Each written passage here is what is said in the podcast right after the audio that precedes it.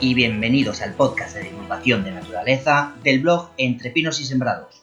Gracias a la logística de Podcastidae, la red de podcast de ciencia, medio ambiente y naturaleza, y con la música de Mecanismo de Kozai.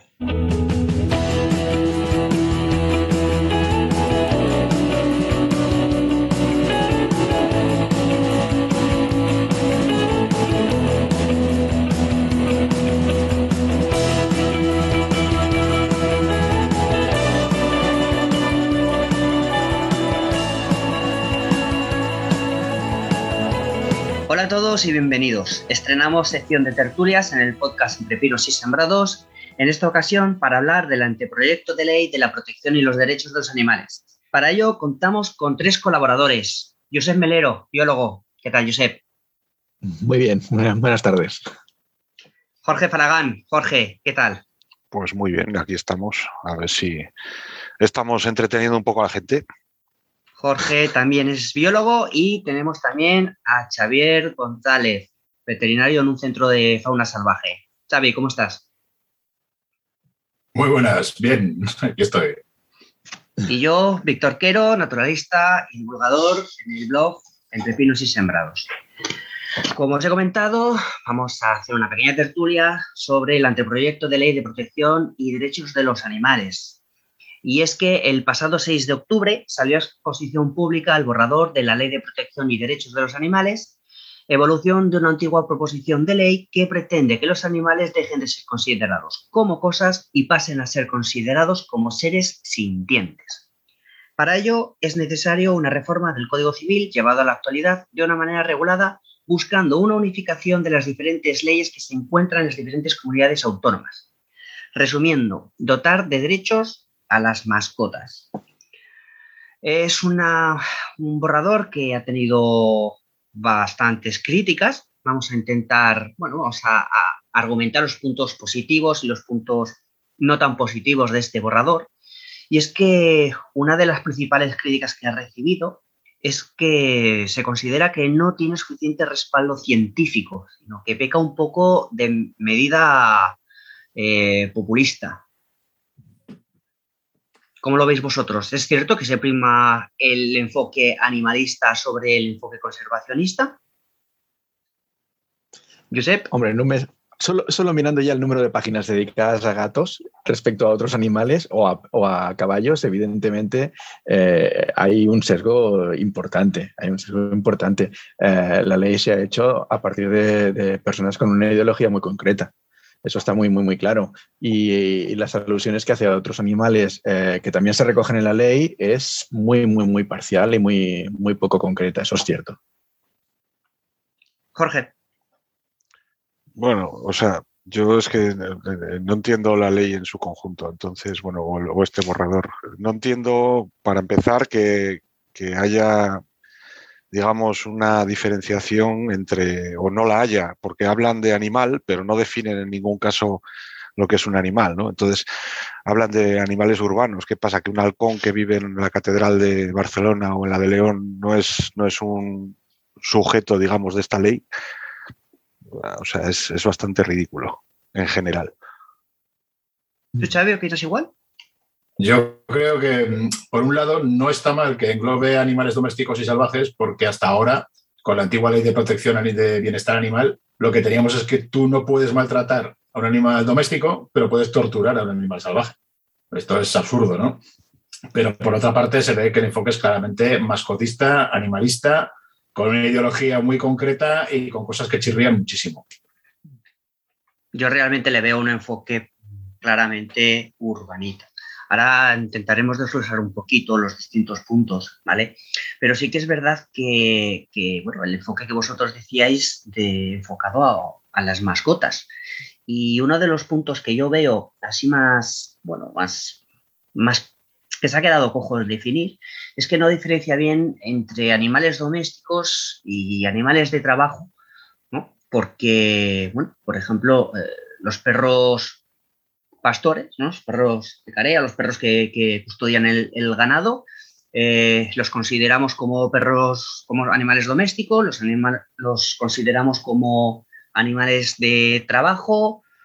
Eh, yo creo que esta diferenciación en el borrador es un poco, bueno, no está bien definida. No, no, para nada. No está nada bien definida. Sobre todo porque, por ejemplo, incluso dentro de los perros ganaderos hay dos clases muy diferenciadas, los, los carearos, que, los que conducen el ganado, y, los perros de defensa, custodia, y, el trato que, tienen eh, desde el punto de vista de, sus funciones es muy diferente en un caso y otro. Un, perro pastor, un perro que conduce el ganado, eh, es en cierta manera casi, casi sí que es una mascota porque se va con el pastor a su casa y tiene una vida bastante, bastante casera, solamente que cuando va a trabajar, va a trabajar pero en cambio el perro de custodia, el perro de defensa, es un perro que tiene que estar con el ganado las 24 horas al día. Eso también contradice un poco la ley, porque la ley dice que les, les tiene que dar una jornada de trabajo y una, y una jornada de descanso. Eh, eso no tiene sentido en un, perro de custodia, porque ha de estar precisamente siempre vigilando el ganado. O sea que son cosas un poco, un poco ilógicas. También hay un momento en el que dice que los perros solo pueden empezar a trabajar a partir de los 18 meses. Si un perro de custodia no está con el ganado desde que nace, eh, no es un buen perro de, custodia porque defiende lo que ha conocido desde pequeño.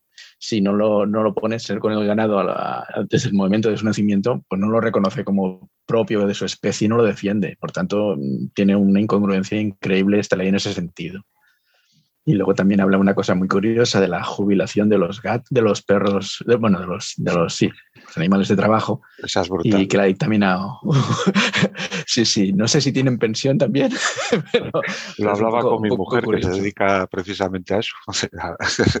y estábamos hablando de que si, si defines que un animal se va a jubilar, habrá que establecer la jubilación de todos los perros, ¿no? Hay otra cosa, y ya no solo, solo los perros. O sea, por ejemplo, se habla de perros, de gatos y de hurones. Eh, los hurones tradicionalmente han sido animales de trabajo. Que ahora haya X personas que deciden tener un hurón en su casa, bueno, pues, pues muy bien, pero un hurón es un animal de trabajo. Se ha utilizado toda la vida para la captura de conejos y se sigue utilizando en toda la península y en las islas. ¿no? Entonces es ridículo que ahora de repente el hurón pase a ser animal doméstico cuando nunca lo ha sido. O sea, ha sido un animal de trabajo. Entonces se está tratando, en el caso concreto de los hurones, a un bicho se está estableciendo una normativa que para nada vamos, no es necesaria por un lado y por otro lado no es necesaria desde mi punto de vista para un animal de trabajo. O sea, no, yo los perros, vamos, ya lo ha comentado Josep, yo creo que, es que es, bastante absurdo. O sea, un perro de mastín o un carea, pues son para lo que son. Y el que opine lo contrario es que nunca ha visto trabajar o no ha visto cómo se educa a un perro para que esté con el ganado. Xavi, tú vas diciendo que sí con la cabeza. ¿Xavi? Le hemos perdido, se ha quedado paralizado, no sé si nos oye. Bueno, ahora miraremos a ver de, recuperar la, la, conexión. Es, curioso, ¿no? Es que hay más animales de trabajo, no, no solamente los perros, y no solamente los perros ganaderos, también hay, yo que sé, un perro policía, un perro, un perro eh, de, los que de los que ayudan a los, a los ciegos, no me sale el nombre, lazarillo, o un perro utilizado para, para, proyectos de conservación, por ejemplo, que hay muchos perros que se utilizan para eso también. Eh, adiestrados para encontrar tortugas o para encontrar determinadas especies. ¿no? Mm, bueno, pues esos animales mm, no son animales domésticos, no son, no son mascotas y no pueden aplicarse las mismas normativas. Y por otra parte, también incluso hay una cosa curiosa, dice que solo uno puede criar criadores, eso me parece muy correcto, pero en estos casos de perros de trabajo no porque precisamente los pastores seleccionan a los perros por su buen trabajo y eso solo se sabe cuando están trabajando. Si los han esterilizado antes ya no podrán reproducirlos, con lo cual, mm, bueno, pierde también toda su lógica, ¿no? Pues eh, eh, eh, habría que hacer una distinción muy clara de lo que es un, animal de trabajo y, que los animales de trabajo se rijan por otras normativas que no sean esta, o esta sea mucho más amplia. Luego miraremos, analizaremos también el tema de los criadores, porque es uno de los puntos del borrador y también lo, trataremos un poquito más adelante. Pero bueno, la verdad es que sí que llama un poquito la atención porque tenemos lo que son animales salvajes, animales domésticos, pero los animales que son para, consumo humano de alimentación están libres, esos no se considera ningún tipo de derecho para ellos. Eh, no sé tampoco cómo interpretarlo, yo soy carnívoro, entonces no, de verdad que no, sé cómo interpretarlo, pero claro, eh, el concepto de qué animales metemos dentro del borrador, qué animales no, metemos. Es que de verdad que yo creo que no, que no está bien definido. Bueno, sí que están metidos ¿eh? los animales de producción, lo que pasa es que les comenta muy poco. Es lo que decía yo antes, que comentan mucho algunos y muy poco otros.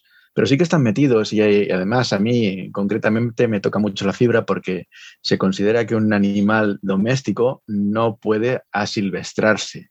Eh, yo soy un forofo del rewilding y la renaturalización y muchas funciones ecológicas que, asumían especies que ahora tenemos desaparecidas, como, como el tarpán, el caballo salvaje, como el uro, la vaca salvaje, o como el, bueno, o como el asno salvaje, que, ya no existen las formas salvajes que teníamos aquí, pues su función ecológica la pueden cumplir animales domésticos asilvestrados. De hecho, eh, ya la cumplen el, ganado en, buena parte, ¿no? Pero si alguna, en algún momento llegamos a, dedicar espacios a, la resilvestración y, queremos recuperar esas funciones ecológicas, necesitamos forzosamente recuperar esas razas primitivas que harían esa función. Aquí en esta ley sale dos o tres veces prohibiendo el uso o el abandono se considera abandono de esos animales para, esa función. Por lo tanto, queda, queda totalmente prohibida según esta normativa. Es una, para mí un fallo grave. ¿Opinas igual los demás?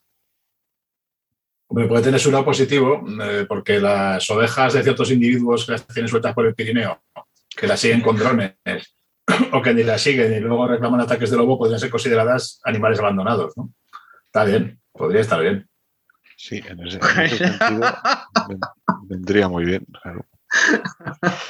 No, está claro, está claro. Esos son animales, eso sí que son animales abandonados, realmente. Completamente. No vigilados, exacto, exacto.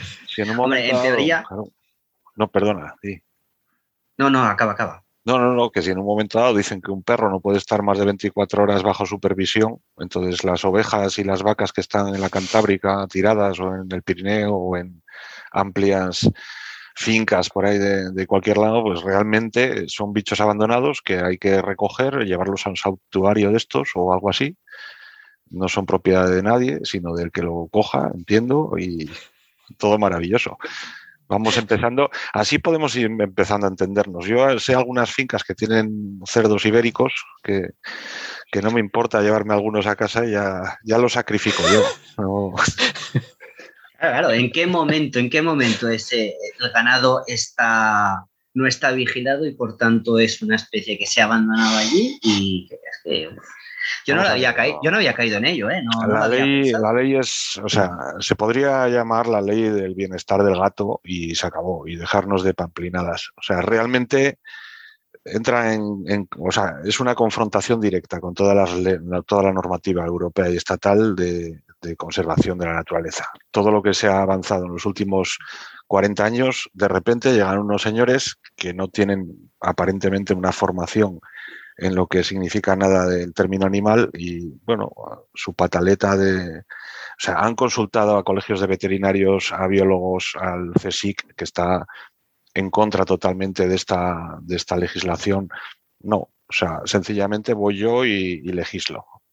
Vale, vamos, que no tiene el respaldo científico que habíamos hablado y que en la pregunta que he lanzado. Se ha pasado un, vamos, un manifiesto que han firmado, pues, no sé en cuántos andaba, pero 800, 900 científicos a nivel, a nivel estatal en contra de esta, de esta norma. O sea, no tiene, no tiene mucha cabida ahora mismo. Yo no sé, o sea, realmente pienso que esto es un globo sonda que han hecho esta, esta, historia, la han lanzado y están esperando a ver qué responde la sociedad, más que que esto se vaya a aplicar en, alguno de los casos, porque eh, en realidad lo que han hecho es coger parte de la normativa aquella que se propuso en Navarra de, de derechos de los animales y demás, la han puesto a nivel nacional, aquella se tumbó porque es incongruente por todos los lados y esta pues se tumbará igualmente. sí, sí que es cierto Sí, Josep. No, no, no, que de todas maneras, en general, la ley tiene algunas, algunos, algunos aspectos muy positivos, ¿eh? no, todo, todo es negativo. Por, ejemplo, una de las cosas que a mí me, me, gusta muchísimo es que por primera vez se habla del listado positivo de importaciones de animales, es decir, que habrá una lista de animales que se podrán importar y los que no estén en la lista, no. Eso es justamente lo contrario que hay ahora, que es la lista de animales que no se pueden importar. Pero claro, hay millones de especies y, si tú em, pones la lista los que no se pueden importar, pues te quedan millones de especies igualmente para poder importar. Y eso es un problema muy, muy serio. A mí lo de la lista positiva me gusta mucho porque eh, ya te marca exactamente con lo que se puede o no comerciar. Para mí no tendría que haber ningún comercio de, especies eh, animales salvajes, pero puestos a que la haya, al menos que sean unas concretas y que sabes que no te van a ocasionar problemas de, bueno, de, que se puedan ser convertir en especies exóticas invasoras, que puedan transmitir enfermedades, que puedan hacer mil y una cosas. O sea que eso, eso es una cosa positiva y tiene más, ¿eh? porque eh, también se habla de la prohibición de la cría de animales alóctonos. Eh, también se habla muy de pasada, pero se habla de cosas muy interesantes como la obligación de, modificar estructuras eh, de edificios en los que, por ejemplo, chocan aves o, muchas otras cosas. No, dime, tú. Eh, ojo, porque relacionado con lo que estás comentando de que no se permite eh, comercializar con, especies de fuera, esto afecta directamente a, a, los zoológicos, porque ahora los zoológicos con esta ley no pueden, no pueden eh, comprar. Comer, comprar a otros zoológicos especies que sean de fuera, con lo cual a lo mejor dejamos de ver jirafas y leones en los. No, pero eso está reflejado, está reflejado en la ley, sí que hay la excepción de los zoológicos, sí que pueden hacerlo. no, no, eh, perdón, ah, donde lo estoy mirando yo y. No pueden comerciar con especies alóctonas. Sí que las pueden criar por, para conservación, pero no todo es comercio, puede ser intercambio. Ah, eso no lo había barajado. Eso no, no En ese sentido está bien Yo no lo he visto. perfecto. no, no, no. no sé si lo sabéis, pero las aves de cetrería, por ejemplo, no pueden ser compradas ni vendidas. Siempre son cedidas. Entonces, lo que trae el cetrero no es un documento de compraventa, es un documento de cesión. A mí este tío me ha cedido un halcón peregrino. Es absolutamente falso. Tú lo has comprado por X euros pero el documento es de cesión. Así que aquí, pues la trampa será la misma, me imagino. No lo puedes comprar. Pero, perdón, pero entre particulares seguramente esa trampa sea más fácil de llevar que no entre zoológicos, ¿no? No, porque está sujeta al CITES. Y entonces todas las especies que están sujetas al CITES, que es lo que sucederá, este listado positivo no deja de ser un CITES. El CITES ya existe y es el del comercio internacional, por mucho que a estos señores se les ocurra ahora hacer su propia lista, no deja de ser algo que ya está reflejado en la normativa mundial. Entonces, realmente aquellas especies que están en los distintos anexos del CITES son aquellas que pueden ser objeto de comercialización, venta, cría o lo que sea. Entonces, es volver, digamos, hacernos especiales cuando no lo somos, cuando ya hay una legislación que marca esta o que regula esta compra o esta venta de, bichos a nivel, a nivel mundial. Otra cosa es que nosotros hagamos una normativa más, más específica, más estricta, que dentro de esos anexos de especies que se pueden comercializar en el CITES, nosotros la reduzcamos aún más. Siempre toda norma superior no podemos incumplirla. Entonces, estos señores ahora pueden decir, en este listado ahora nosotros podemos comercializar con tiburones blancos. Pues, pues, no, chiquito, porque, porque la normativa mundial prohíbe esa, el, que nosotros eh, vendamos o compramos tiburones blancos. ¿no? Entonces, realmente es algo que ya existe, igual que todos los listados, el listado de criadores ya existe. Listado de mascotas ya existe. Otra cosa es que se ponga en práctica y que haya, que a mí eso me parecería estupendo, que las distintas comunidades autónomas hicieran, o sea, cedieran toda la información que tienen en sus bancos de datos de, veterinarios de animales domésticos, que hubiera un único banco común, para que si yo compro, vendo un perro en, en una comunidad a otra comunidad diferente, no tenga que ir esa persona y darlo de alta en esa otra comunidad, como sucede en la actualidad. Y eso siempre supone problemas de cara a que si yo vendo un perro a, una comunidad diferente a la, que resido, donde lo he criado, resulta que si yo no lo doy de alta en, su sistema, pues no figura en ningún lado. Entonces, realmente lo que habría que hacer es unificar ese, sistema que ya existe, que no es que se inventen estos señores algo nuevo, es que ya está en todas las comunidades, tenemos un, un censo de, al menos de perros, no digo ya de gatos, porque los gatos es otro tema aparte, conflictivo donde los haya. Bueno, de hecho, uno de los puntos del borrador es la prohibición de la transmisión de animales de compañía que no estén identificados. Sí, pero echa la ley, echa la trampa. Cuando tú compras un perrito pequeño, si lo coges en un criadero con tres meses, te dicen, bueno, ¿cómo le voy a meter un microchip a este pobre animalito que todavía igual le pasa algo y no sé qué y no sé cuál? Entonces, cuando tú compras un perro con una edad tierna, el chip normalmente se lo meten a los X meses, ¿no? Si el comprador no se lo mete, pues no pasa nada. Vete tú a buscar los chips de todos los mastines de la cordillera cantábrica o del Pirineo, a ver si hay alguno que lo tenga. ¿Sabes? tú como veterinario. O los de caza. los de caza. Por ejemplo, bueno, estaría bien, estaría bien. A ver, eh, dentro de lo que es el borrador, sí que es verdad que, el origen o uno de los orígenes es, es, una buena intención, que es evitar las situaciones como el maltrato y el abandono. Muchos de ellos, pues, pues motivados también por, por camadas no deseadas, etcétera, etcétera y se intenta con esta ley controlar un poquito pues eh, las posibilidades del de, abandono y, evitar situaciones como, el maltrato. ¿Creéis que las medidas son acertadas? ¿Creéis que no?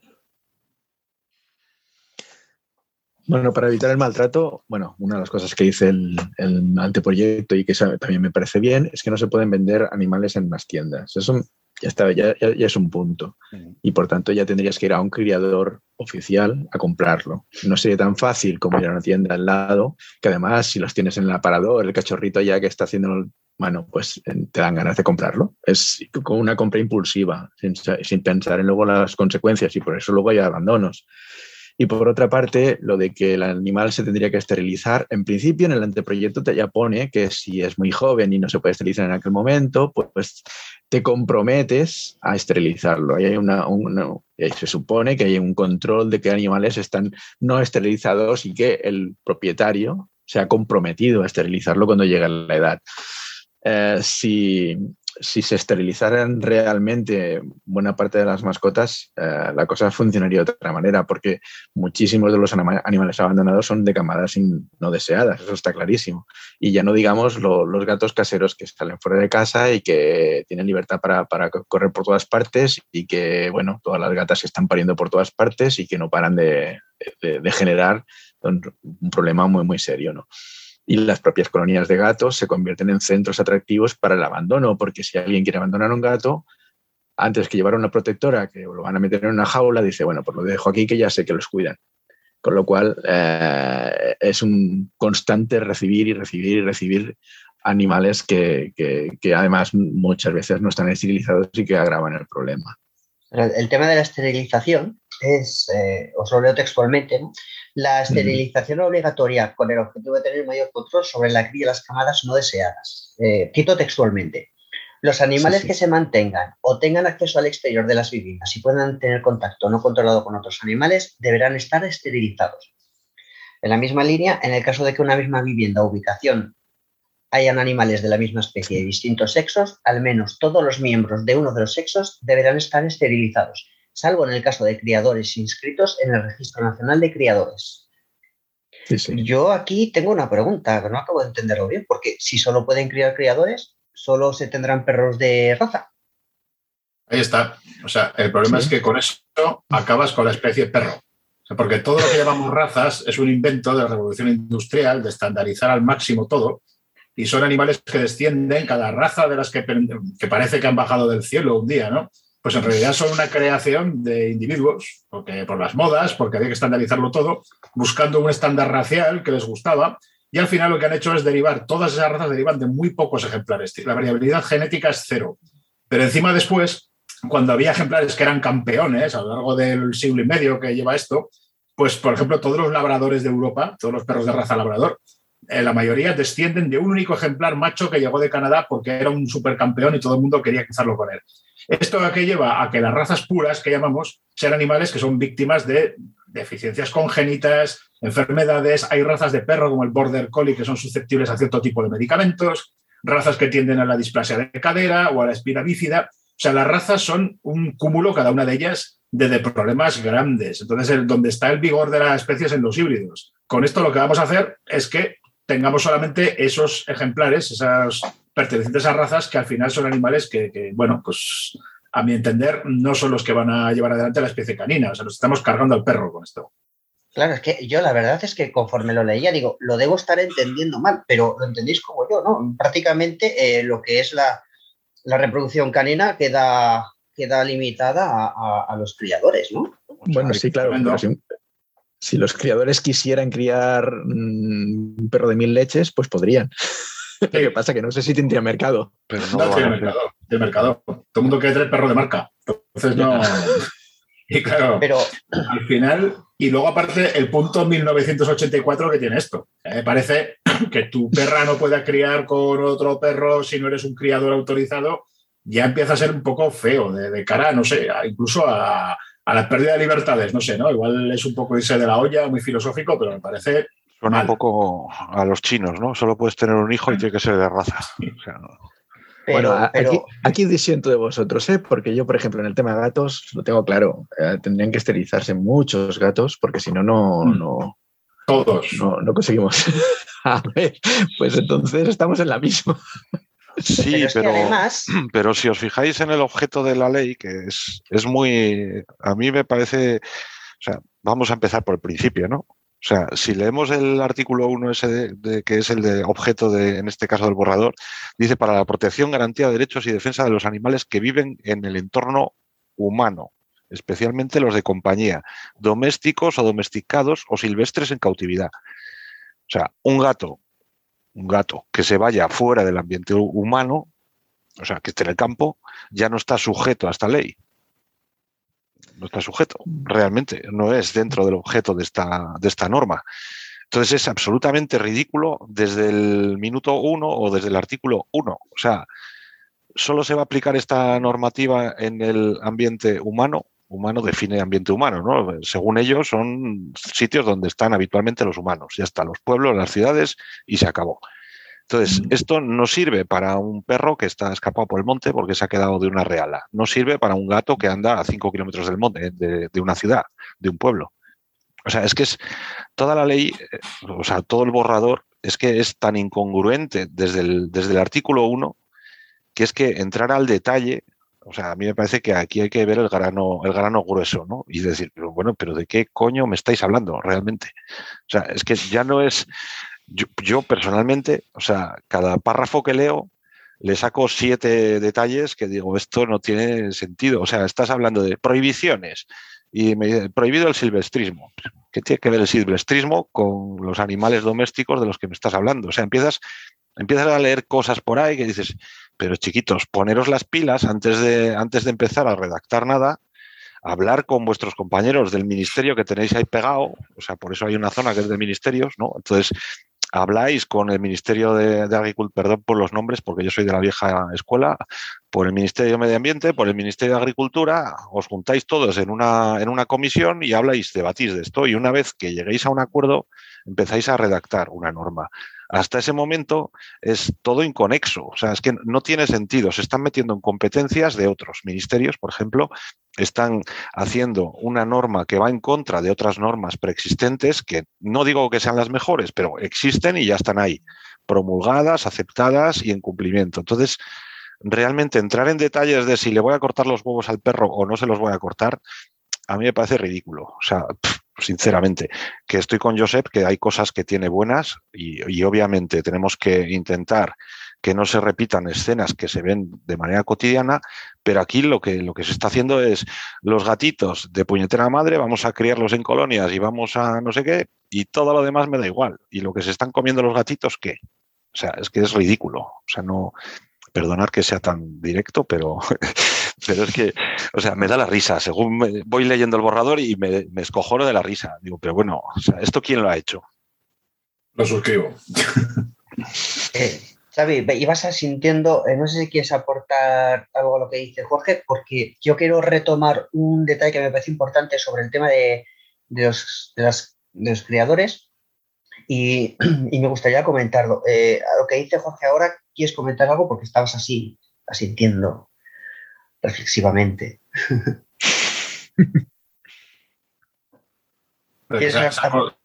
se, me ha entrecortado, no te he oído bien. No, no, que eh, iba comentando Jorge, tú ibas asintiendo, asintiendo con mucha posibilidad. Es que es verdad. O sea, yo no, yo no esterilizo a mi gato porque no voy a soltar en Nordesa. Entonces no es entorno humano, pues oye, no pasa nada, ¿no? y a mi gata igual. Y forma una colonia felina, que ya la hay. En el Parque Nacional de Nordesa hay una colonia felina. En el núcleo de Squain hay una colonia felina de ciento y pico gatos, según mi última noticia. Tremendo. Y no pasa nada. Típico. Bueno, pero en el caso que tú dices de Ordesa. ¿Qué pasado? Xavi, en el caso que tú dices de Ordesa, pone que la esterilización obligatoria para animales que se mantengan o tengan acceso al exterior de las viviendas y puedan tener contacto no controlado con otros animales. Con lo cual, hombre, sí, el gato sí lo Contacto no controlado con otros animales, sí. Bueno, pues que se lo digan a la señorita de allá que los tiene, que tiene la colonia allí en España y nadie dice nada. Está el valle raso de pájaros, el problema de enfermedades a gato montés, el problema de cruces con gato, en fin. Es tremendo, me vais, tremendo. me vais a permitir, me vais a permitir que vuelva un momento al tema de la cría, ¿vale? Porque es que hay un punto que me llamó mucho la atención. Porque dice, asimismo añaden sobre la cría que se prohíbe llevar a cabo actuaciones o prácticas de selección genética de las que se deriven problemas o alteraciones graves en la salud del animal. Vale. Eh, yo pregunto, entonces, ¿se seguirán permitiendo crías de razas con prognatismo o braquicefalia? ¿Vale? A ver, para, para que. Un segundo, por favor. Eh, para, para, resumirlo, los boxer o los bulldog que tienen eh, la nariz chata, porque alguien decidió que quería hacer un perro con nariz chata porque era bonito o le llamaba la atención lo que sea, luego esto supone unos, unos problemas de salud respiratorios muy importantes a este tipo de razas, o por ejemplo los chihuahua o los famosos yorkshires que van en con su lacito en algún bolso y todas estas cosas, son animales que eh, a la hora de, parir pues, tienen la cabeza más grande que, que la salida del, útero y muchos de ellos tienen que, nacer vía cesárea porque por parto natural tienen la cabeza demasiado grande y, puede provocar la, muerte tanto del, cachorro como de la madre. No sé si lo estoy diciendo bien o, estoy comentando. Sí, sí, Por favor, entonces, entiendo que estas razas, entiendo que estas razas, eh, claro, no están señalando estas razas en, este borrador, ¿no? ¿Dejarán de criarse entonces estas razas o cómo? claro, si aplicamos esto de forma congruente, claro, el bulldog inglés desaparece de entrada.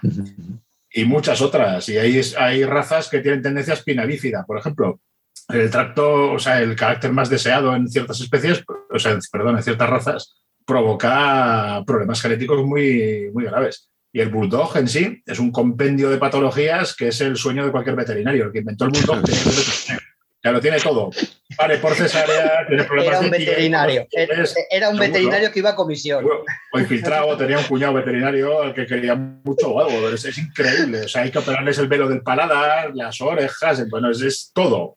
Entonces, claro, razas así, ¿qué hacemos? Según esto, esterilizamos a todos los que haya y ya que se vayan muriendo. Es que no, no tiene sentido. Es, no sé, el, Rhodesian Reichback, que tiene como característica que tiene una cresta de pelos a contrapelo en, en el dorso y que en muchos ejemplares está asociada a espina bífida, ¿no? Nos cargamos el carácter principal de esa raza y eliminamos, bueno, pues según esto sí. No sé, ahí habrá muchos, muchas discusiones con los criadores. Ahí, eso. Y luego eso, no sé, hay muchas, muchas razas que ya de por sí, solamente su propia conformación física ya predispone a problemas. Lo que dice eso, todas las razas como el tekel de, de columna muy larga y patas muy cortas, el basset y demás, tienen problemas de hernia discal. O sea, no sé, es que no sé qué haremos con esto. Sé, eh, no, no, que en Países, Países Bajos está prohibido precisamente ya criar perros con braquicefalia. Y, o sea que no, no podrías tener un bulldog. Ahora ya no podrías comprar un bulldog en, Países Bajos. Bueno, es una tendencia que, está al alza. Y, yo no lo veo mal, porque traer un animal al mundo que va a sufrir porque no va a tener nunca una vida sana, pues es cruel. Capricho. Es muy cruel. Eso sí que es maltrato. Eso sí que es maltrato, pienso. Pero bueno, eso ya es. Supongo que por eso, por eso está contemplado en, la, en, el anteproyecto. En esa, en esa parte yo les doy toda la razón del mundo. ¿eh? Sí, no, sí, yo no lo veo mal. ¿eh? Lo que pasa es que, claro, tú dices que va a pasar ahora con estas razas. Es ahí. Pues habrá movida, habrá, y como hay muchos intereses por medio, hay gente que gana mucho dinero con esto, pues no creo que prospere, como tantas Es otras que las cosas. razas, es que mueven mucho dinero. Claro. Es que el tema de las razas mueven mucho. A ver qué va a pasar ahora. Aquí se van a levantar. Bueno, y oye, Sí. yo os, os voy a pedir ahora que respiréis profundamente, ¿vale? Antes de, No, de entrar al siguiente punto, porque bueno, obviamente es obligado a hablar del tema de las colonias de gatos en el borrador, ¿vale? Eh, claro, eh, la ley pretende consolidar y conservar este tipo de enclaves, ¿vale? Pero me parece bastante increíble que no se prohíban en sitios como parques naturales. Todos sabemos que los gatos tienen un gran impacto ambiental porque es un animal que está diseñado para, para cazar y junto con el hombre pues es la única, habrá alguna más, alguna especie más, pero la única especie junto con el hombre que caza sin tener hambre, simplemente pues a lo mejor para mantenerse en forma y tal. Entonces causan unas bajas, un número de bajas muy importante de, anfibios, de, de, de, de, pa- de paseriformes, de pequeños pajarillos, para entendernos. Y claro, tiene un impacto ambiental muy grande.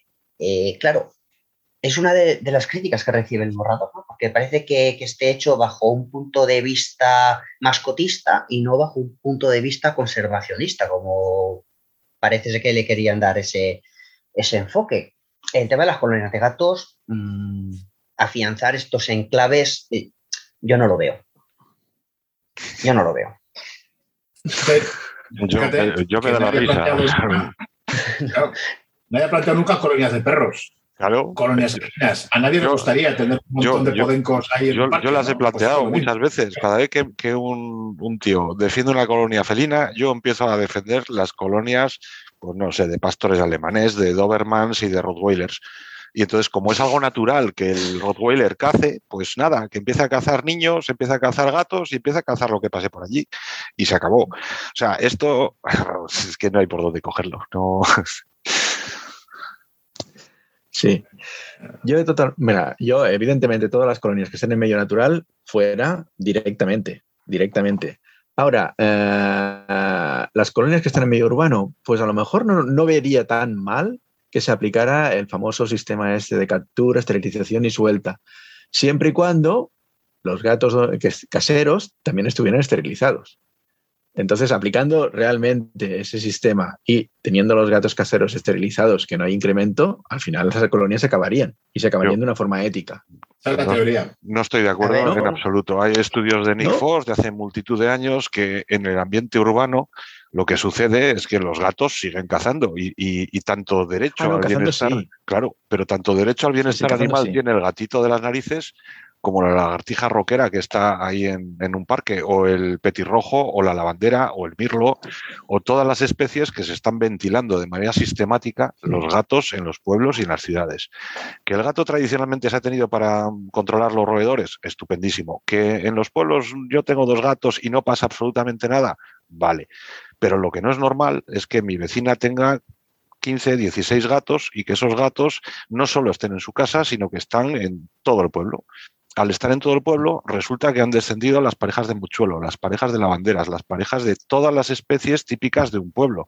Entonces, si esta ley va de conservación de los animales en un ambiente humano, es ridículo que nosotros estemos potenciando a la vez con la misma ley una especie que está reventando el ecosistema urbano, en este caso, o humano, o llámalo X, como lo llaman ellos, ecosis- ecosistemas antrópicos en los cuales hay multitud de especies que no aparecen reflejadas en esta norma.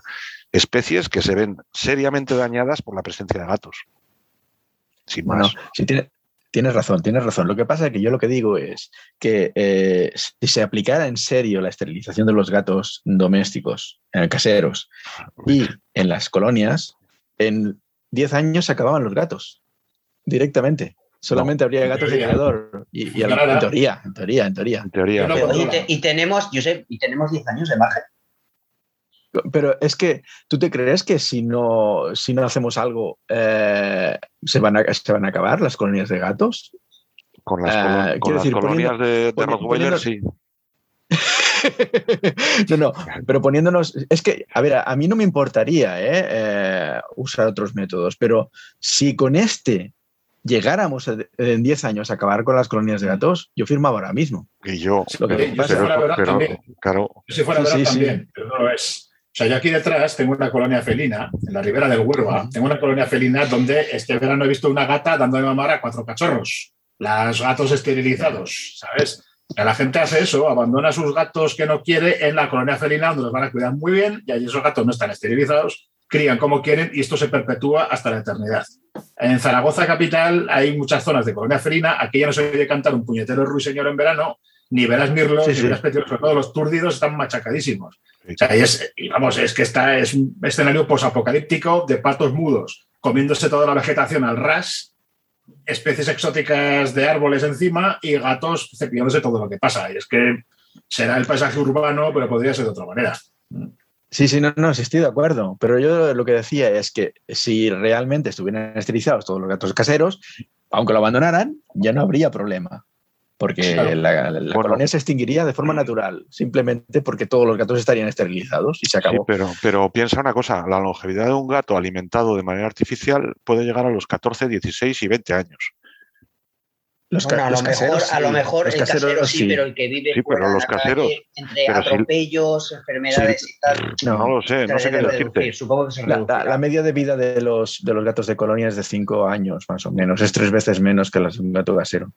Por, por muchas cosas, ¿eh? por vandalismo, porque los cazan los perros, porque, porque los podría- atropellan, porque tienen bien enfermedades, acaban muriendo pronto. Por eso es que incluso la mayoría de los animalistas están a favor de que se haga, se haga un control serio, porque saben que los gatos de, de colonia viven muy mal.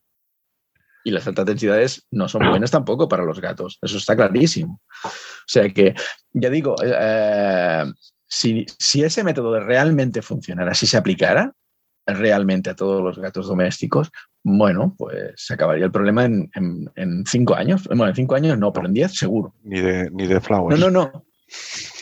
Yo, O sea, mira, estás- dando por la supuesto, teoría estás dando por supuesto algo que es imposible. O sea, primero, ya solo. no, no Perdón, tenemos un Jorge. censo de gatos en España. Ya. Eh, No exacto, sabemos, exacto. no sabemos ya cuántos. hay. Perdón, Jorge, pero ya solo, yo sé, yo estoy de acuerdo con Jorge, porque ya solo eh, por la cantidad de colonias que hay y que sí, va sí. para largo esto.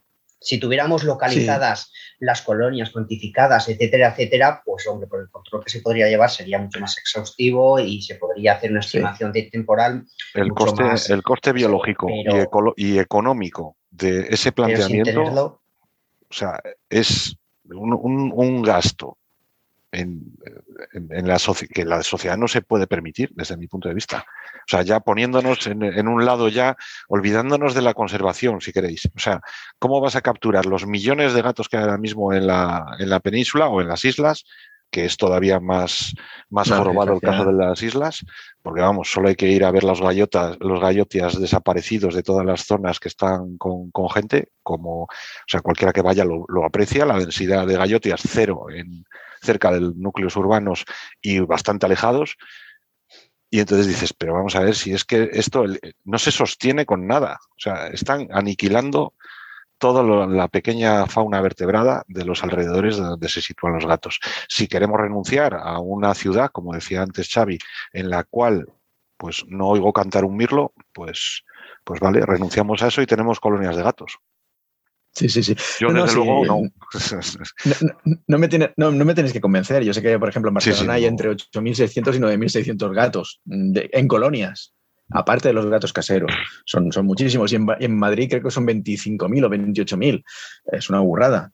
Pero, pero eh, lo que decía es que la obligación no es de la sociedad, es de los propietarios. En las colonias esa parte. Ah, en Barcelona, y no sé que, si, si pasa en otras ciudades, en Barcelona he contratado un servicio veterinario para esterilizar gatos. Y, y creo que funciona. No sé, ¿eh? yo no, no, no sé de su eficacia, pero creo que funciona. Creo que, que- que se pasan todo el día esterilizando gatos, porque eh, bueno, es un concurso público, gana una gente y se dedica a eso. Lo que pasa es que también dan apoyo a, las- a las- a la- a los cuidadores de colonia, no sé en qué, en qué sentido, supongo que también veterinaria, ver enfermedades y demás. Ya digo, si no funcionara de ninguna de las maneras, pues el sacrificio sería la única solución. Y ya está, y se ha acabado. Como pasa, con, por ejemplo, con las cotorras. En las cotorras no hay más, más tutía, el sacrificio se ha acabado. Pero con los gatos, mm, yo creo que se podría, con la esterilización, siempre y cuando todos los gatos domésticos, los casos caseros estuvieran esterilizados, claro. Yo quería comentar. eso funciona. Puede funcionar. Puede funcionar. O sea, de hecho, en Zaragoza están muy controladas las colonias felinas, son atendidas por gente que las cuida, que les da de comer, con algunos chalecos del ayuntamiento, que hablan con los gatos, bueno. Y luego hay efectivamente veterinarios que esterilizan, que se preocupan de otras cosas. Pero ¿quién evita, por muy controlado que esté, que un tío llegue con su camada de gatos un poco crecidos y los deje allí? Es imposible controlar eso. Y entonces tenemos que, que esas colonias van aumentando cada vez más, porque es que gatos esterilizados, los primeros que se pusieron, pero todos los que suelta la gente no lo están. Y aquello es incontrolable. O sea, por muy bien que esté montado, aquí es que estamos en un país, joder, que esto es España, que no es Suiza. O sea, que aquí la gente, pues. Pero, Imaginad que para conseguir un gato, para comprar un gato, tengas que comprarlo forzosamente esterilizado. Ya, claro, ahí sí, ahí sí. No, no, sí. En ese punto de vista, sí. Mm. Perdón, yo, quería comentar una cosa que me parece eh, importante, que la verdad que lo quiero consultar con vosotros porque es una idea que siempre he tenido yo, que igual es demasiado utópica y como está relacionada, pues os la suelto aquí y qué opináis vosotros. Respecto a lo que decía Jorge del tema de costear la sociedad, este tipo de, cosas y que quizá también serviría para, evitar situaciones como el abandono, el control de, cámaras no deseadas, etcétera, eh, a lo mejor las mascotas tendrían que pagar algún impuesto también. Y yo, la verdad, pensaba, pensaba que con el, con el borrador era uno de los puntos que se podían tratar. Creo que se ha perdido una oportunidad, a no ser que me quitéis esta idea de la cabeza, que digáis es una locura, es una utopía total y absoluta, pero yo realmente sí que creo que con esta medida los propietarios serían mucho más eh, consecuentes con sus mascotas se costearían algunas cosas. Yo creo que, yo creo que, es una idea interesante, no sé, igual pecado utópico, como digo. A ver qué político se atreve a decir eso, para empezar. El derecho de circulación, derecho de circulación canina, ahora nos van a meter, o sea, impuesto, impuesto de circulación canina, la ITV de mi perro. sí, sí, sí. O sea, teniendo en cuenta una cosa, y es que el, el, Ministerio este de Derechos Sociales, bueno, eh, no, no el Ministerio, el, en sí yo creo que tienen un presupuesto de cerca de la Dirección de Derechos de los Animales en torno a los 5 millones de euros de presupuesto. A mí, no sé, 5 millones de euros cuando cualquier live del oso, del lince o del no sé qué eh, son bastante, bastante más pequeños que, lo que tiene de presupuesto anual este, esta Dirección de Derechos de los Animales, me parece bastante ridículo. Si es para salvar colonias gatunas, pues, pues me parece que está sobrado de dinero. O sea, creo que no hay que grabar un impuesto al propietario de un perro, me parece a mí, vamos. Lo demás, ¿qué opináis de mi, pero, ¿y si fuese para, para, para, esterilizar, precisamente, para esterilizar colonias? Pero es que, mira, yo sé, yo te digo una cosa, ya no solo para esterilizar colonias, es que un perro, eh, que un perro, no hay perros malos, hay perros mal educados. Y si tú con esos impuestos mm, te, educan el perro, lo llevas a un curso eh, para que te eduquen el perro de mm, siéntate. Mm, pero vamos a ver, si, lo que hay que educar son los propietarios, no los perros. Pero ¿y qué consideras que es más que es más fiable de las dos cosas? ¿Educar a un propietario o, educar a un perro? Yo lo que... más receptivo el perro que el propietario. Sí, pero si el propietario, aunque se lo devuelvas educadito al, propietario, si el propietario no está educado, va a seguir haciendo las mismas. Quiero decir, me da igual que sea un tío que se va con un perro a un parque nacional o que sea un tío que está por una zona poligonera con su bulldog haciendo el su bulldog o su Stratford Terrier o su no sé cuál. Realmente, o sea, si tú dices, no, es que hay que educar al que el, o sea, estamos en la sociedad que estamos, como comentaba antes Xavi. Yo creo que, que, hay que poner medidas, sí, pero medidas que podamos llevar a cabo no utopías. Las utopías están muy bien y los, eh, los principios estos de, ah, pues esto si lo haces en cinco años desaparece. No lo sé, yo digamos que soy bastante, no me lo creo. Por mucho. Pero ha funcionado. Sí, bueno, pero, pero hay que ver, Hay que ver lo que tiene Holanda de, de biodiversidad y hay que ver la biodiversidad que tenemos en, en España. Y la biodiversidad Sí, que tenemos en España, atacada por, por una serie de, de bichos que nosotros legalmente vamos a permitir que existan, a mí me parece muy fuerte. O sea, que yo no pudiera salir cuando el confinamiento de mi casa y pudieran salir unos señores a echarle de comer a una colonia felina y a los gatos, Sí. a mí me alucinaba bastante. O sea, que tengan más derechos esos gatos a los que tenga yo, no lo sé. Hasta qué punto eso es, es racional. No, racional no es desde el principio. O sea, yo cuando voy aquí a veo a los de la colonia felina hablando directamente con los gatos como si fueran personas, ya lo primero que me planteo es cómo con esta gente vas a hablar de nada racional. Y vas a hablarles de la problemática de los gatos, ni de... Como se te ocurra decir algo malo de los gatos, acabas muy mal, muy mal. Arañado, no, es broma. Si, si solo fuera arañado, A ver, em, otro de los puntos que trata el borrador es un punto que a mí me parece positivo, ¿no? que es eh, lo que se conocerá como SERPA, Sistema de Registros de Protección Animal. Hay seis nuevos registros estatales de protección animal, os los detallo a continuación, os los leo. Eh, el primero es Registro Nacional de Animales de Compañía.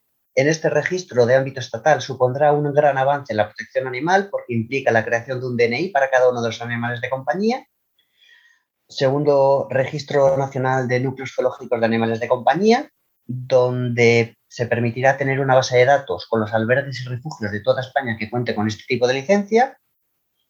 Otro Registro Nacional de Entidades de Protección Animal, que contendrá una base de datos de todas las entidades que cuidan, rescatan y o atienden animales de compañía. Otro Registro Nacional de Profesionales del Comportamiento Animal, que contará con una base de datos de adiestradores, educadores caninos y otros profesionales del comportamiento animal, con el objetivo de tener una base de datos estatal que evite el intrusismo profesional y las malas prácticas que puedan poner en riesgo la salud y el bienestar de los animales por profesionales no cualificados. Otro registro nacional de criadores que permitirá poder tener una base real de todos los criadores de animales de compañía que estén autorizados legalmente, lo que a su vez permitirá tener un censo de criadores legales y poder determinar qué criadores son legales cuáles no. Esto me sorprendió mucho, pensaba que ya existía, pero bueno. Registro Nacional de Inhabilitaciones para la tenencia de actividades relacionadas con animales, me parece fantástico este punto, ¿eh? Eh, que permitirá que toda aquella persona que tenga una sanción que le inhabilite para tener o adquirir animales, así como para realizar cualquier actividad relacionada con animales, esté censado. Em, según pone aquí, este es uno de los registros más demandados, especialmente por las autoridades, agentes y entidades de protección animal, ya que todos ellos carecen de acceso a una base de datos de ámbito nacional, donde conste qué persona ha sido inhabilitada para tener animales o realizar cualquier actividad relacionada con ellos. Bien, porque la persona en cuestión haya sido condenada por uno o varios delitos de maltrato animal y o abandono de animales, artículos 337 y 337 bis del Código Penal, respectivamente, y o bien porque dicha persona haya sido sancionada por la Comisión de Infracciones Administrativas por maltratar un animal o a varios, o abandono o por la comisión de otras infracciones graves y o muy graves reguladas en las leyes administrativas de protección animal que regulan los animales de compañía a nivel autonómico y o municipal. Este registro posiblemente se conozca popularmente cuando se ha creado como Registro Estatal de Maltratadores de Animales. Hombre, pues yo no lo veo mal. ¿Algún punto de esto? que no Los lo ves mal. O sea, vamos a ver, hay un registro de violadores publicado y que tenga acceso uy. todo el mundo. Es que Digo, tampoco todo el mundo pregunto. podría tener. ta- ta- También habría que hacer algún examen para, para poder tener. Hay un registro de delincuentes, hay un no sé qué, pero o sea, esto es, esto es- raya el absurdo. Que haya un registro de maltratadores de animales. Hombre, y yo, el que, el que haya sido, el que haya sido denunciado por. Lo ponemos, por- lo ponemos en por- fotos. Espera, un segundo, un segundo. Pero por, no en por- por público. maltrato, eh, lo compro el bicho a nombre de mi pareja y, ¿me entiendes? Y echa la, y echa la trampa. Pero bueno, pero como base, como base es Bueno. O sea, es lim- limitar los derechos del- de, la Constitución española en directo. Esto es anticonstitucional, para empezar. Pero no, no dice que sea público, Jorge, Sí, sí, lo pone por el ahí. registro. Un registro público en el cual tú puedas consultar a ver quién es el maltratador. Ver, por favor, o sea, ridículo. que mirando, ¿eh? Si pones así- antes por los, no sé, si hay que publicar los datos de alguien, quizá antes efectivamente por alguien que ha hecho mm, crímenes reales contra la humanidad y después ya pasamos a los gatos. Claro, es que No, no, o sea, en el supuesto, de, en claro. el supuesto de que se, se pudiera realizar dicha actividad, que se hace en otros Eh. países, pero, pero en el nuestro no se hace ni con un violador, quiero decir. Un Claro, tío que, claro. que pega a los gatos, ahora le, le ponemos en la picota, en la, en la colonia de, de los gatos ponemos las fotos de los maltratadores para que todo el mundo los reconozca y les escupan por la calle o cómo va esto. y luego no puede bueno, pero- criar, no puede criar caniches porque le ha pegado una pérdida a un gato, por ejemplo, ¿no? Pues no sé. Sí, pero perdonad, pero lo más. Y hay algo similar que es el certificado de penales, ¿eh? Joder, pero, que pero- en algunas empresas lo piden. Pero- que pero- Sí, por eso- no sé hasta qué punto es legal pedirlo, pero el certificado de penales en algunas ocasiones se exige. Sí. Pero no te, no, no, no te dice lo que has- el delito que has cometido, ¿eh? Dice que tienes antecedentes. claro, Ah, es, es bueno saberlo. Gracias. José. para- eso lo, sabemos, todos los que tenemos antecedentes lo sabemos. En tu caso no lo sabes, pero. A ver, todos estos registros es lo que comentaba yo anteriormente, ¿no? Que existen estos registros. Lo que pasa que no están unificados de una manera estatal. Cada comunidad quiere tener su cachito de, digamos, de, de custodia y entonces no hay un registro único veterinario en el cual un perro, porque esto del DNI del perro, joder, todos los perros tienen DNI. Si tienen un microchip, tienen un DNI. O sea, ya están, no, no hay que hacer uno nuevo. Sea, Los perros sí, lo único que solamente son los perros, ¿eh? pero los perros Eso, tienen. solo, ¿no? solo los Sí. perros. Pasaporte canino y tal y cual. Eso es. Bueno, No sé, los no sé si lo he dicho, no sé si lo he dicho, pero este sistema de registro de protección animal se centra en tres especies: perros, gatos y hurones. Sí, sí. Otra tremenda. O sea, ¿para qué metes a los Sí. hurones ahí? Y el que tiene un, un conejo, como ahora está de moda, tener un conejito de animal doméstico, ese no, ese ya está exento de. El que tiene un cerdo Sí. vietnamita está exento El que también. tiene una especie Sí. exótica invasora, exacto. Ah, Bueno, yo cerdo- también cerdo veo vietnamita. esas lagunas. Sí, o una cotorra. Una cotorra Mm. de Kramer, de, que, por ejemplo, Bueno, esa, en, este- Sevilla ya no se pueden comercializar. No, pero bueno, pero se puede tener. ¿Y Pero los un- cangrejos? tener. Y los cangrejos. Claro, sí. El otro día de comisar, nos trajeron de comisar, bueno, hace ya un par de meses, Procambarus de diferentes especies, no era el Procambarus clarki, eran varias, uno del lago Pátzcuaro, endémico, casi extinto Sí. en libertad, que te lo traen, que es súper pequeño, muy bonito, variedad de acuario, más y azul. varios también que le llaman cangrejo fantasma, que es un Procambarus raro, es una variedad de acuario, ¿no? Me, Esos bichos que hacemos también, metemos un microchip, los me identificamos. estoy acordando, me estoy acordando, me estoy acordando del episodio de Homer Simpson con tenacitas. No sé si lo habéis visto. A mí, sí, sí, es, es bastante elocuente, pero como el otro episodio en el cual se llevan los koalas enganchados en el helicóptero después de ir a Australia y así. O sea, esa es la puñetera realidad que tenemos en este país. O sea, me estás diciendo que esterilice los perros y los gatos, pero no me estás diciendo que esterilice la boa constrictor que tiene el vecino de abajo. No es un animal Sí, sí. doméstico que tengo en un terrario. Y bueno, y eso sería relativamente sencillo. Un tío que Pero bueno, con la lista positiva también se acabaría con la boa del, del vecino de abajo. mm, o no, Si está incluida, sí. O no, o no. Claro. Sí, claro, claro, y claro. luego, espérate, el mercado negro y. y- pues, espérate. que- Bueno, pero eso ya es saltarse la ley, si saltarían aquí esta, esta o cualquier otra. Pero bueno, que- no sé, yo creo que, que esta ley o este borrador, o sea, desde el momento en que tú miras a ver quién va a velar por el cumplimiento, quién va a crear esa lista de la que estás hablando, ¿no? De esa lista positiva.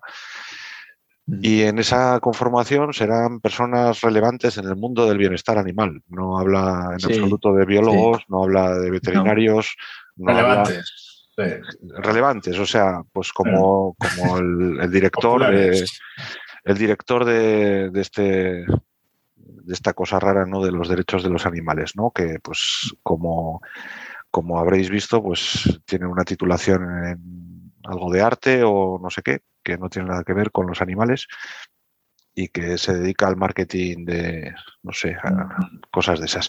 Entonces si todos van a ser grandes expertos como él en este campo pues eh, ese listado lo harán pues eso definiendo gatos perros hurones. Bueno, se luce.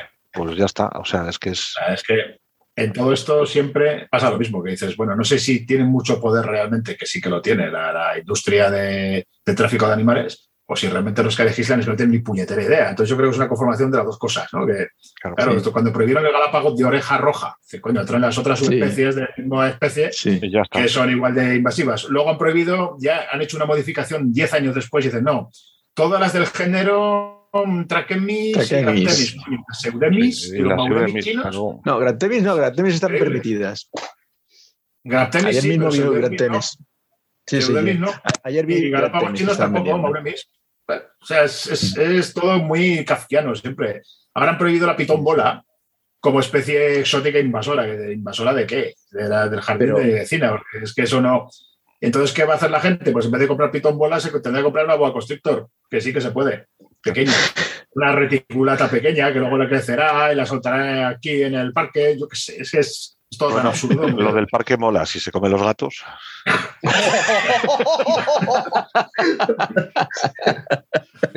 Bien, bien. Ay, no, pues oye, eh, había un dicho, había un dicho que, y entonces, ¿quién se comerá las serpientes? Y entonces, ¿quién? No lo recuerdo ahora, es una lástima, ¿eh? porque estaba relacionado con lo que, con lo que tú decías, que si había exceso de, de jabalíes, pues soltábamos mm, guepardos. Y entonces, eh, si- ¿quién se comerá los guepardos? Porque tampoco pueden estar. Y entrabas Para- en una cadena un No, poquito... pero para, para eso están los cazadores, no pasa nada. No, para eso está Australia. No, pero por ejemplo, Australia, lo que, como han tenido tantos problemas y han visto las orejas al lobo Mm. tantas veces, ahora mismo tienen un control exhaustivo en lo que entra y sale de, de su país, cosa que a lo mejor, Mm. pues, es un modelo a copiar, aprender de los errores que han sucedido en Australia y llevarlos a un ámbito, en este caso, pues europeo o eurosiberiano o llámalo X. y, y con lo que van a que- sacrificar y 20 lo que millones de gatos. Exacto, es lo que iba a decir. Y Bien, con lo que ya hay bien. dentro. Es- Porque allí por eso tenemos que aprender, por eso tenemos que aprender de ellos. Claro, son muy radicales con el tema de los gatos y. No, no, no, eso no es bueno, muy radical. radicales o, o muy Bueno, efectivos. no. O sea, aquí las cosas No, radical yo- no, porque, bueno, no sé si se hizo viral, supongo, no sé, no sé si lo visteis, pero un gato que eh, consiguieron mm, seguirlo y al final atraparlo, que en una sola sema- semana mató 100, 100 aproximadamente, 100 eh, murciélagos, en una sola semana. ¿Y qué crees? ¿Que Luego, esto no luego la gente aquí? se quejará que hay mosquitos. Sí, no, no, seguro que sí, que sucede aquí. Claro, claro sí, lo primero aquí. que tienen que hacer con esta ley de bienestar animal o de lo que tú quieras con los gatos es, tenemos 5 millones de euros para hablar de gatitos, de puñetera madre. Dame 50 transmisores y se los pongo a los gatos de una colonia felina aquí, en otra allí, en otra allí, en otra allí. Y vas, en una base científica sabemos la carnicería que están desarrollando esos gatitos y luego empezamos a legislar. Pero, sí, sí, sí, lo, bueno, lo que se hizo en Estados Unidos, sí, sí. a ver, eh, Sí. Desde, desde este Ministerio de Derechos Sociales, lo que están haciendo, o en este caso desde la Dirección de Derechos de los Animales, lo que, lo que se ve es esta, esta nueva normativa, ¿no? Y por otro lado, están dando unos galardones que yo me descojonaba de la risa leyéndolos. No sé si lo habéis visto, entráis a la página del Ministerio y vamos, te, te- te mueres. Y es Ciudades Amigas de los Animales. Vale, hay un premio de Ciudad Amiga de los Animales, otro de los gatos, ¿eh? De los gatos, solo de los gatos. Hay Pero otro de Premio Gestión Ética de Colonias Felinas, otro de Integración, Tenencia Responsable y Concienciación, pero en ningún caso hablan de nada que no sean gatitos. Entonces, te, están, te están diciendo realmente su planteamiento. Esto es la ley del gatito y ya está. O sea, y, y todo lo demás es que es absurdo. Chicos, eh, vamos a cerrar con Bien. un último punto, ¿vale? En el cual espero que Xavi se luzca, ¿vale? Que es el que corresponde a la eutanasia y sacrificio de animales. Bueno, Hay una serie de supuestos en los cuales se puede llevar a cabo. Por tanto, os, lo- os los leo.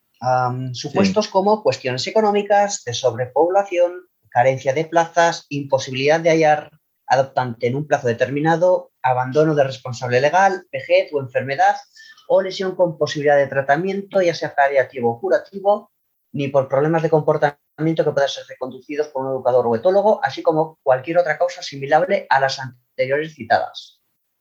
Eso es lo mismo. Ahí se respira el mismo, exactamente la misma base ideológica que lo del gatito y por ahí.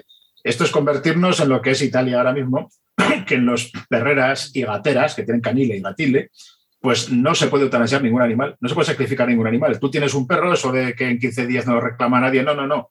Ahí está de por vida. Imagínate la infraestructura que supone eso, el mantenimiento que supone eso, a todos los bichos abandonados, perros, gatos, etcétera. Habrá que tener unas macroinfraestructuras tremendas y allí de por vida, porque alguien compra un bicho y lo abandona y lo deja allí, ¿no? No sé, me parece bastante ridículo todo, ¿no? Por no hablar de perros, digo, bueno, y si yo les preguntaba en Italia, ¿no? Y tienes un pitbull de estos súper agresivos que nadie se puede acercar a él, dice, no, pues se le deja aislado, a ese no se puede entrar y ahí lo sigues teniendo, alimentándolo de por vida, ¿no? No sé. Y eso no es maltrato animal, ¿no? No lo entiendo. Sí, sí. Sí, Hombre, sí, sí, sí. a mí, Bueno, si, que- si sirviera para, en plan compostadora, para ir cogiendo gatos y metiéndoselos para allá, pues Bueno, pues vamos a, a ir cerrando. Eh, ¿Algún último punto que queráis hablar? ¿Alguna última... Bueno, ¿cómo queréis cerrar? Una última aportación. Mm. Josep. No, Resumiendo. bueno, en el- en resumiendo, resumiendo es que esta ley yo no la veo tan, tan, tan mal. Lo que pasa es que se tendría que modificar muy, muy, muy mucho. Digo que no la veo tan mal porque algunos puntos están bien y no se habían contemplado antes, creo. Y lo que pasa es que, es que el, asesoramiento, que han tenido es solamente de, eso, de la gente que le gustan los gatitos y los perros y se ha acabado.